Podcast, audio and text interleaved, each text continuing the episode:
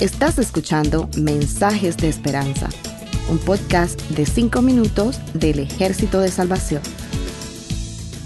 En el libro de Josué capítulo 7 verso 6 la Biblia dice, Entonces Josué rompió sus vestidos. Josué demostró que era un hombre valiente, fiel y devoto. Dios en persona fue quien lo escogió para guiar a Israel en la conquista de la tierra prometida. Sin embargo, el que parecía un superlíder y general exitoso muestra en la derrota que solo es un hombre de carne y hueso que se llena de angustia cuando las cosas no salen bien. Qué solos, qué abandonados, qué impotentes nos sentimos cuando bebemos del cáliz amargo de la aflicción.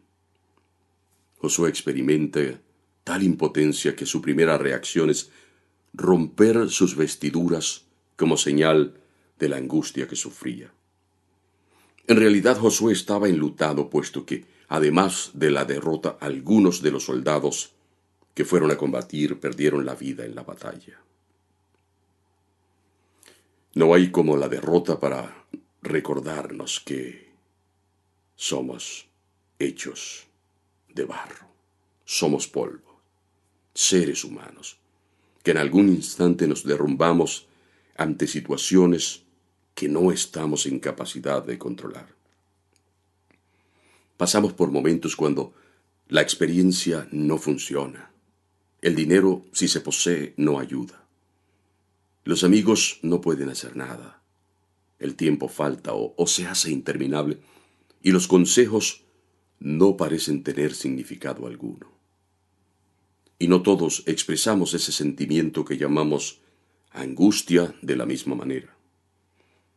Cuando uno está angustiado puede gritar, golpear o arrojar objetos, tirarse al piso a llorar, ponerse las manos en la cabeza sin saber qué hacer o a dónde ir, o simplemente quedar en silencio sin decir palabra alguna, con la mirada perdida y fuera de sí.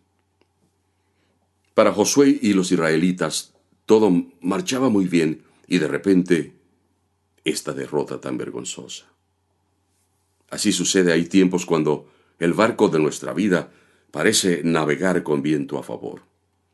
Los proyectos marchan según lo planeado. El fruto del trabajo se disfruta. La vida familiar transcurre sin sobresaltos. Las distintas metas se van alcanzando progresivamente. Pero de repente, inesperadamente, aparece una tormenta que lo trastorna todo. Entonces, nuestra primera reacción es como la de Josué, y desconcertados, manifestamos nuestra angustia de algún modo.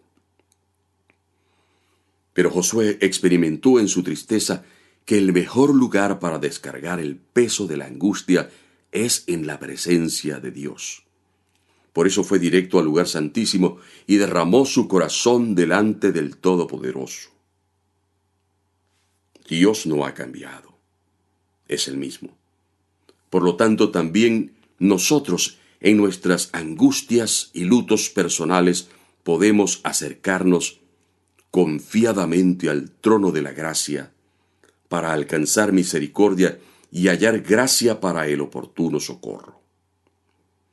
Hay derrotas que dan paso a la bendición porque nos permiten no solo reconocer las limitaciones propias, sino que además nos guían a acrecentar nuestra dependencia de Dios y a confiar menos en nuestras limitadas fuerzas. Nadie es inmune o está exento de cruzar el valle tormentoso de la angustia. Por eso el apóstol Pedro nos anima con estas palabras depositen en Él toda ansiedad, porque Él cuida de ustedes. La Biblia dice que a los que aman a Dios, todas las cosas les ayudan a bien.